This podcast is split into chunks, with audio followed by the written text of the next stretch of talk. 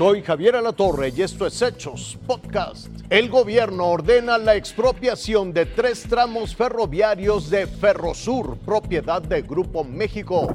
La publicación en el diario oficial de la Federación tomó por sorpresa más de uno. En la edición matutina de este viernes, el gobierno federal publicó el decreto por el que se expropian los tramos Z, ZA y FA de la empresa Ferrosur SADCB. Estos tramos comprenden 120 kilómetros de vías férreas que corren de Medias Aguas a Coatzacoalcos, Veracruz, de Ibueras a Minatitlán y del Chapo a Coatzacoalcos. Con esto, el gobierno federal declara esta infraestructura como de utilidad pública y ordena de manera inmediata su ocupación temporal por parte de la Secretaría de Marina, encargada de la operación de la empresa estatal Ferrocarril del Istmo de Tehuantepec. El decreto expropiatorio también advierte que es imperativo tener el control y administración de todas las líneas ferroviarias que comprenden el corredor interoceánico del Istmo de Tehuantepec. Finalmente, el decreto publicado este viernes establece que por esta expropiación se indemnizará Ferrosur SADCB de conformidad con la ley y la empresa afectada puede acudir ante instancias judiciales para inconformarse únicamente por el monto de la indemnización. Daniel Sanjeado, Fuerza Informativa Azteca. Grupo México dice que se amparará contra la expropiación.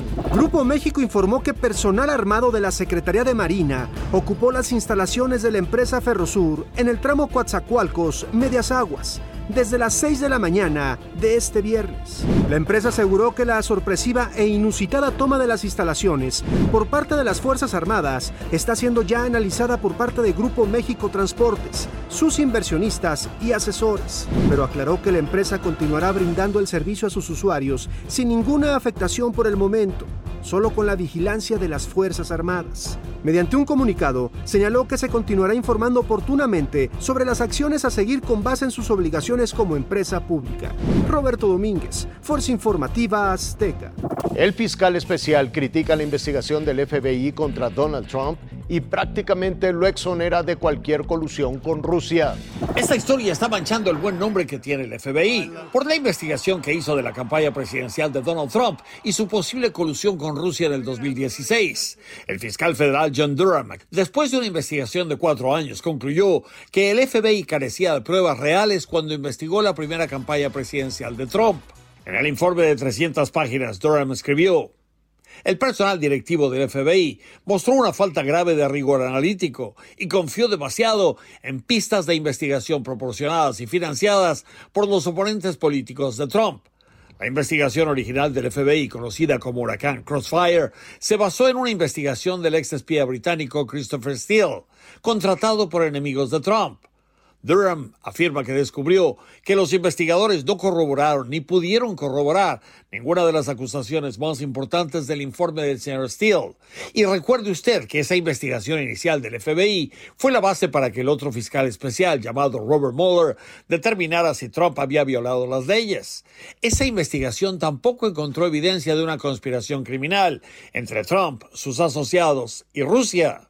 Durham afirma que el FBI estuvo obligado a examinar las acusaciones contra Rusia, pero que simplemente no lo hizo.